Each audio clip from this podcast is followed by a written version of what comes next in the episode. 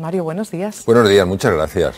Eh, no sé, ¿qué situación, qué sensación le da todo esto que estamos viviendo, así para, romper el, hielo? Bueno, eh, la sensación es eh, algo muy peculiar, por no decir mm, bastante raro. han cambiado drásticamente dimensiones que para nosotros son esenciales. Por ejemplo, la dimensión de la movilidad la dimensión de la relación, la dimensión de lo que podemos controlar, la dimensión de aquello a lo que podemos aspirar. Y todo esto ha generado a nivel profundo pues una especie de, movimiento sísmico. Y en estos movimientos sísmicos eh, el ser humano primero se siente en shock, se siente perdido, luego intenta negar esta realidad porque le desconcierta y siempre acaba encontrando su camino. Y el camino que podemos encontrar puede ser un camino verdaderamente para crear entre todos una realidad mucho más satisfactoria incluso de la que partimos. Tenemos que entender que cuando uno sale de la zona de confort, el mundo, en este caso un, virus nos ha sacado de la zona de confort, lo primero que uno se encuentra no es una zona de expansión, de entusiasmo, lo que se encuentra es lo que se llama la zona de breakdown, la zona de hundimiento, porque hay confusión, has perdido la tierra conocida y aquello Mm, ya las cosas no son como eran y tampoco acabas de, adaptarte al nuevo mundo. Entonces, es normal, mucha calma, mucha paz interior, mucha serenidad, esta, esta turbación interior que muchos que muchas personas o todos estamos experimentando, hay que entender que es normal. No quiere decir que haya algo malo en nosotros, no quiere decir que no podamos adaptarnos, sencillamente que estamos en la etapa previa, lo que se llama de breakthrough, eh, etapa de descubrimiento, donde aparecen nuevas oportunidades. Y en el breakdown es, perdón, como la persona que está navegando por el mar y, y viene una tormenta. Bueno, hay una tormenta, la tormenta no es agradable, hay que mantenerse firme sabiendo que después hay un continente por descubrir. Bueno, lo primero que creo que hay que reconocer es que eh, esta pandemia ha dado en la línea de flotación del ser humano. ¿Y a qué me refiero de eso? Eh, los seres humanos tendemos a ser muy arrogantes, muy prepotentes. Creemos que con nuestra tecnología y nuestra ciencia podemos dominarlo todo. Eh, hace no mucho hablaba con una persona sobre la situación del planeta y decía, no te preocupes, los seres humanos somos tan creativos que lo resolveremos todo. Mm, una cosa es ser creativo y otra cosa es ser arrogante. Entonces, darnos en la línea de flotación de nuestra arrogancia es darnos cuenta de que eh, tenemos esta fragilidad y tenemos que la posibilidad de abrazar esta fragilidad que para nada va en contra de nuestra grandeza. Esto es lo primero porque si nos rebelamos contra nuestra fragilidad es imposible desde mi perspectiva mantener el equilibrio. Solo en la humildad uno se abre a conocer, desde la arrogancia uno se cierra a cualquier reconocimiento. Y para mantener la línea de equilibrio hay que trabajar desde mi perspectiva tres dimensiones que están tremendamente entrelazadas en el ser humano, de tal manera que no se pueden separar, solo se pueden distinguir.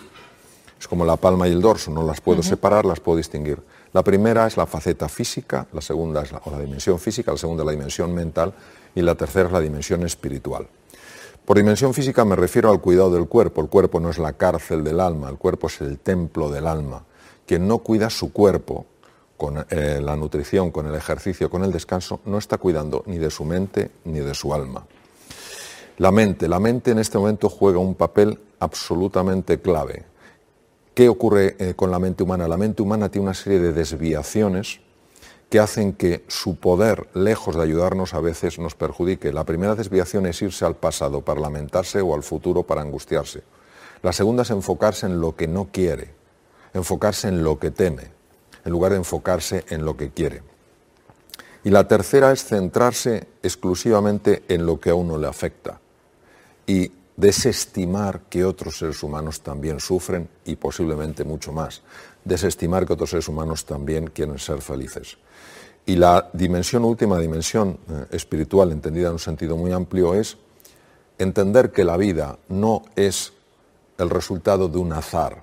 La vida, el universo, Dios, como queramos llamarlo, es infinita conciencia e infinito amor. Es decir, no disfruta ni mandándonos castigos, ni disfruta viéndonos sufrir. Por alguna razón, todos tenemos que aprender de esta situación algo valioso para crecer como seres humanos.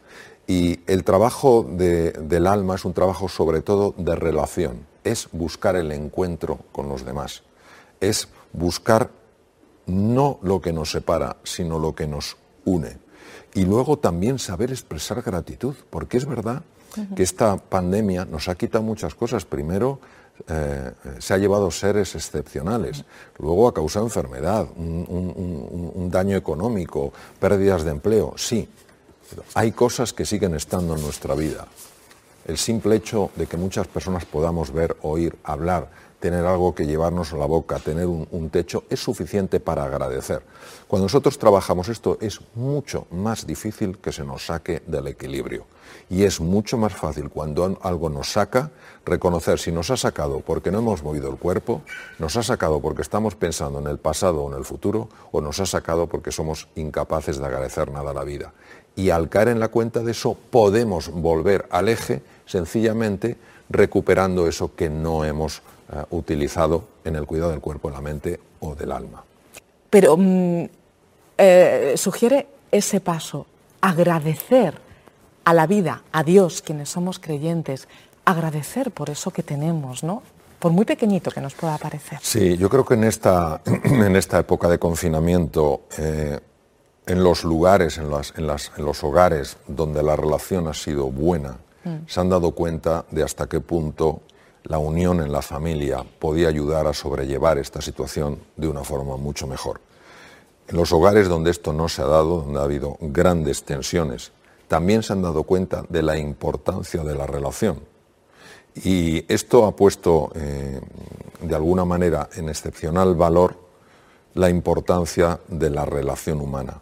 El estudio más largo que existe en el mundo sobre la felicidad, que sigue que sigue vivo y que lo, lleva a cabo la Universidad de Harvard, es, tan largo que ya eh, lo lleva actualmente el tercer director, porque los dos anteriores han fallecido, porque eran personas ya muy mayores, han demostrado que la relación, las relaciones humanas es elemento clave en la felicidad. Entonces, el simple agradecer, tener alguien, aunque sea en la distancia, que a ti te importa y tú le importas, yo creo que en estos momentos es fundamental. El ser humano, como dice tan maravillosamente el, doctor eh, Alfonso López Quintás, el gran filósofo, el ser humano es un ser de encuentro. Nos necesitamos enormemente unos a otros.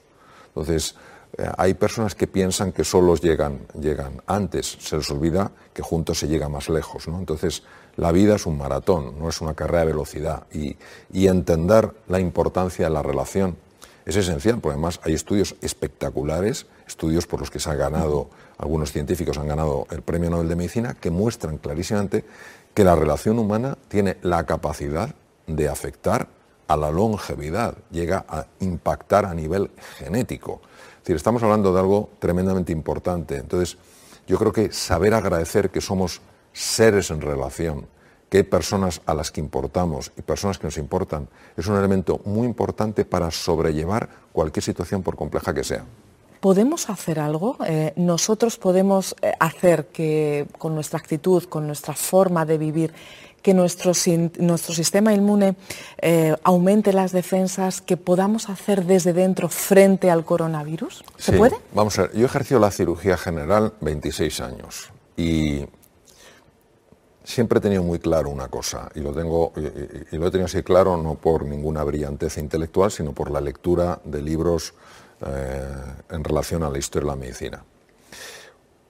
Es normal, es lógico que nosotros esperemos un tratamiento específico para el coronavirus 19, es lógico, es natural que esperemos una vacuna.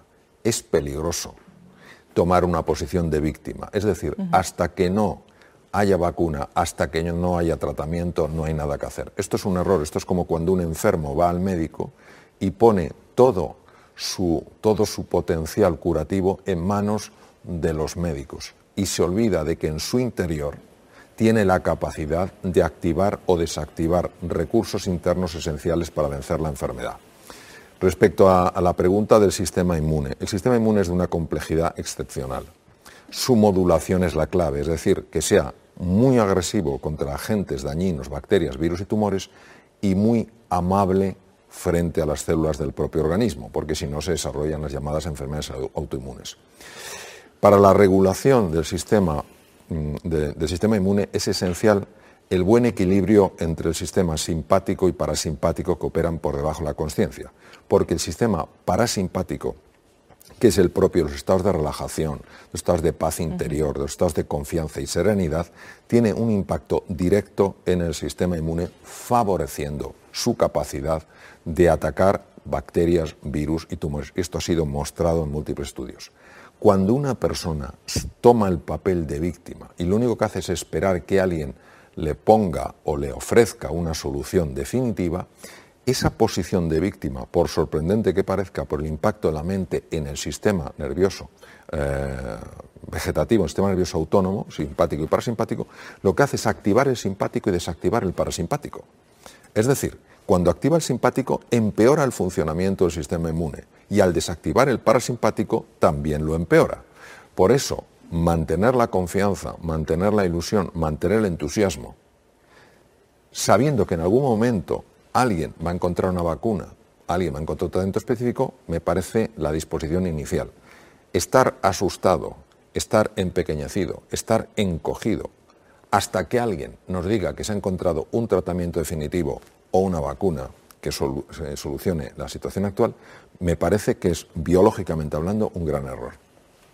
Qué interesante, ¿eh?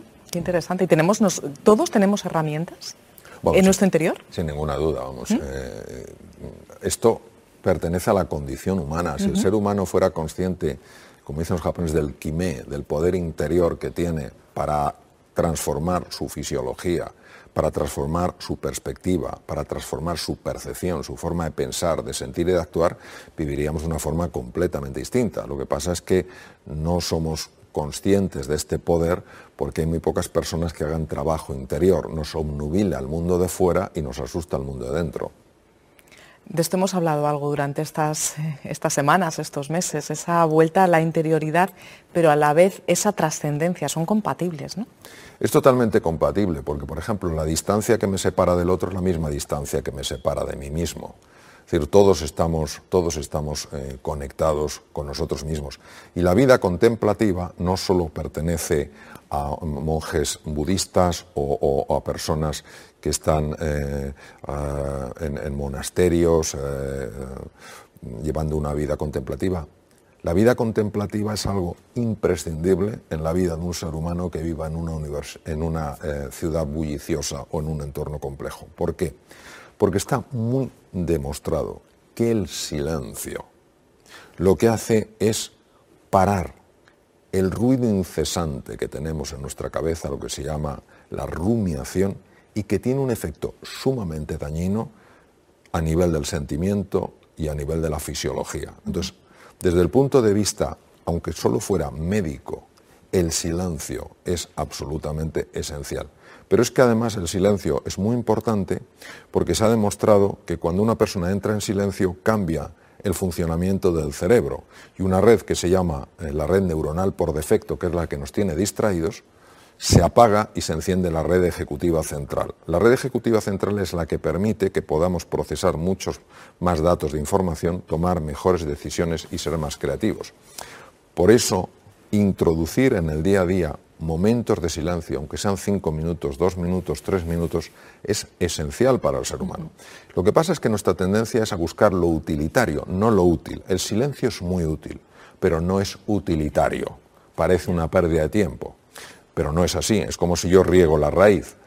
No es una pérdida de tiempo, no se ve la raíz, pero sí se va a ver en el tronco, en las ramas, en las hojas y en las frutas. Entonces, por eso sí vale la pena eh, dedicar parte del día a entrar en estos momentos de silencio. Desde el crecimiento personal, desde la psicología, se habla de optimismo, actitud positiva. ¿Son compatibles? Sí, normalmente la incompatibilidad es algo que solo lo genera nuestra mente, no suele existir en el mundo real. Vamos a ver, la esperanza es, desde mi punto de vista, abrirse a la posibilidad de una, de una realidad más abundante, más rica, más satisfactoria, más alegre. Donde hay que tener cuidado es en abandonar el presente por estar constantemente proyectado al futuro. Hmm. Hay que saber entender que el futuro se genera desde el presente. Y también hay que tener en cuenta una cosa, que las cosas al final, cuando uno abraza el presente con sus dificultades, no lo vive como un castigo, no lo vive eh, como, una, como, una, um, como una maldición, sino que lo vive como una prueba, como un camino, empieza a crear futuro. Por eso para mí la esperanza que se proyecta en el futuro es perfectamente compatible con la confianza que se proyecta en el presente. Y la espiritualidad, pero en este caso, eh, como decía antes también, llevada a la relación con Dios, ¿ayuda a quienes somos creyentes? Vamos a ver, eh, yo lo primero que creo que es fundamental es matizar qué entendemos por Dios. Porque la palabra Dios a las personas que somos creyentes nos genera una imagen de cercanía, mm. De, amor, de infinita compasión. Pero hay otras personas que han vivido experiencias asociadas a esa palabra donde se les ha presentado un Dios punitivo, un Dios enjuiciador, un Dios que no te deja ni respirar. Entonces, eh, si abrimos la perspectiva y entendemos que Dios, la vida, energía cósmica, campo acásico, campo cuántico, como cada uno quiera llamar, lo que están expresando es lo que no se puede expresar en palabras, que es la conciencia infinita, el amor infinito y la creatividad infinita. Todo lo que sea relacionarse con esa dimensión de la existencia es lo que te cambia la vida. ¿Por qué? porque al trascender el ego, al ir más allá del propio ego y encontrarte con esa dimensión, ¿cómo vas a vivir con miedo? ¿Cómo vas a vivir con angustia? Si el propio Jesús, que para mí es la referencia número uno, decía, hasta cada uno de vuestros cabellos está contado. Es decir, a mí no me va a pasar nada que esa conciencia infinita y ese amor infinito y esa creta infinita no permitan que me pase. Y si permiten que me pase es porque hay algo que yo no lo veo y que sin embargo es fundamental, no para cubrir lo que deseo, sino para cubrir las necesidades de ese espíritu, de esa dimensión, de ese alma que está en un proceso de evolución. Entonces, a mí me parece que abrirse a eso sin tenerle que poner un nombre que uno le, achique, sino generar esa relación, es que te permite mantenerte sereno en momentos de tremenda turbación. Te eh, permite mantenerte confiado en momentos donde te ves demasiado pequeño. Y me parece que eso es una invitación preciosa que siempre ha de ser una propuesta y una invitación, nunca ha de ser una obligación. Y, yo creo que esa, que, esa, que esa dimensión hoy por hoy está generando cada vez más interés, porque cuando el ser humano eh, toca su fragilidad, entonces está dispuesto a abrirse al misterio. Muy buenos días, Mario. Hola, buenos días. Aprender a controlar la mente es, el mejor camino para tener una vida plena, para cuidar también nuestro cuerpo mejor. Yo casi cambiaría la palabra controlar por gestionar, porque controlar es como intentar dominar, intentar manipular y la mente es demasiado poderosa como para eso. Sin embargo, gestionarla sí. Y por supuesto, la gestión de la mente transforma por completo la vida, ya que la mente tiene implicaciones en la salud física, obviamente en todo lo que son procesos mentales e incluso tiene un impacto a nivel anímico. La actitud contemplativa es una actitud que lo que invita es a la serenidad al descubrimiento y a saborear la vida. Lo mismo cuando se aplica a la comida, saborear la comida, no sencillamente engullir. Y la comida tiene mucha más, eh, más importancia de lo que imaginamos. Está obviamente el tema del sabor. Tiene implicaciones sobre todo en el funcionamiento de la flora bacteriana, lo que se llama la microbiota, que a su vez tiene un impacto directo en el funcionamiento del cerebro. Es muy frecuente hoy en día... Eh, que las personas se quejen de trastornos digestivos y parte de ese trastorno es por la cantidad de aire que se acumula. Cuando una persona traga la comida en lugar de masticarla adecuadamente, está tragando también aire y el tubo digestivo no sabe qué hacer con ese aire. Distiende las paredes del estómago, las paredes del colon y esto genera un montón de problemas funcionales. Por otro lado, la salivación está, hecho, está hecha precisamente para eso, para digerir bien los alimentos. Todo esto, como, eh, comentaba antes, tiene una repercusión en el funcionamiento en conjunto del tubo digestivo.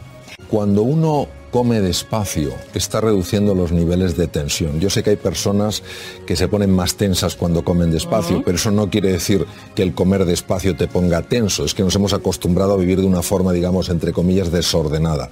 Cuando una persona come más despacio se genera un mayor estado de serenidad, que no solamente afecta obviamente al funcionamiento en su conjunto del tubo digestivo, sino que también afecta al conjunto de la persona. Pero también nuestra respiración. Nosotros tenemos varios músculos respiratorios y el más importante es el diafragma. El diafragma es un músculo único en cuanto que tiene control inconsciente y control consciente, por eso no tenemos que estar despiertos eh, todo el tiempo, sino que la respiración se mantiene. Y sabemos perfectamente que cuando se respira de forma adecuada cambian procesos cerebrales, se sincronizan mejor los dos hemisferios cerebrales. Sabemos que en las situaciones de estrés se produce un cambio brutal en el patrón respiratorio y cuando una persona aprende a respirar, sobre todo con el diafragma, el estado de serenidad empieza a aparecer de nuevo en su vida. Por eso es muy importante la respiración. ¿Y por qué es tan importante dormir lo suficiente? Porque durante el sueño se libera una hormona que se llama la melatonina. Y la melatonina hace muchas cosas, entre otras cosas activa los genes llamados los genes reloj nocturnos, PER1, PER2, PER3, que lo que hacen es descubrir dónde está habiendo mutaciones que pueden dar lugar a tumores para repararlas. Por otra parte, durante el sueño se libera hormona del crecimiento, la cual obviamente ciertas edades como la mía no te va a hacer crecer si repara los tejidos. Y además, durante el sueño se activa el sistema un sistema muy especial que es el sistema linfático, que no es el linfático, correspondería al sistema linfático del cerebro, que permite la eliminación de proteínas tóxicas que se acumulan por la actividad cerebral que si no se eliminan pueden facilitar con el paso de los años enfermedades neurodegenerativas. Aprender a conectar cuerpo y mente viviendo con una conciencia plena, aprender a comer, a respirar, a relajarse, pero no basta con eso, también hay que aprender a desaprender, a eliminar de nuestra vida lo que guardamos, Mario, en estas dos maletas. ¿Qué representan? Bueno, tu maleta representa el pasado, las lamentaciones por el pasado. ¿Y, la, tuya? Oh, lo que pesa, las preocupaciones por el futuro. El caso es que esta, la del pasado, también pesa bastante y voy a ver qué, hay, porque el caso es que está vacía.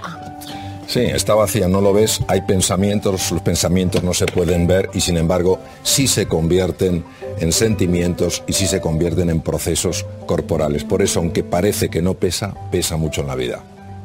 ¿Y qué hacemos entonces para desprendernos de lo que hay dentro de esas maletas?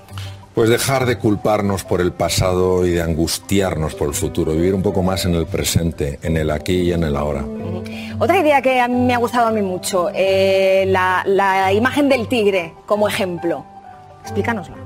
Bueno, el tigre es el mayor de los felinos. En sus intentos por cazar un ciervo rojo en la India, eh, solo tiene éxito una vez de cada diez. Imaginémonos que el, tigre cayera en una depresión porque no ha tenido éxito a la primera, a la segunda, a la tercera, se moriría de hambre. Los seres humanos, en cuanto algo nos sale mal, eh, no cubrimos las expectativas, con frecuencia nos desanimamos, por eso creo que hay que ser un poquito más tigre.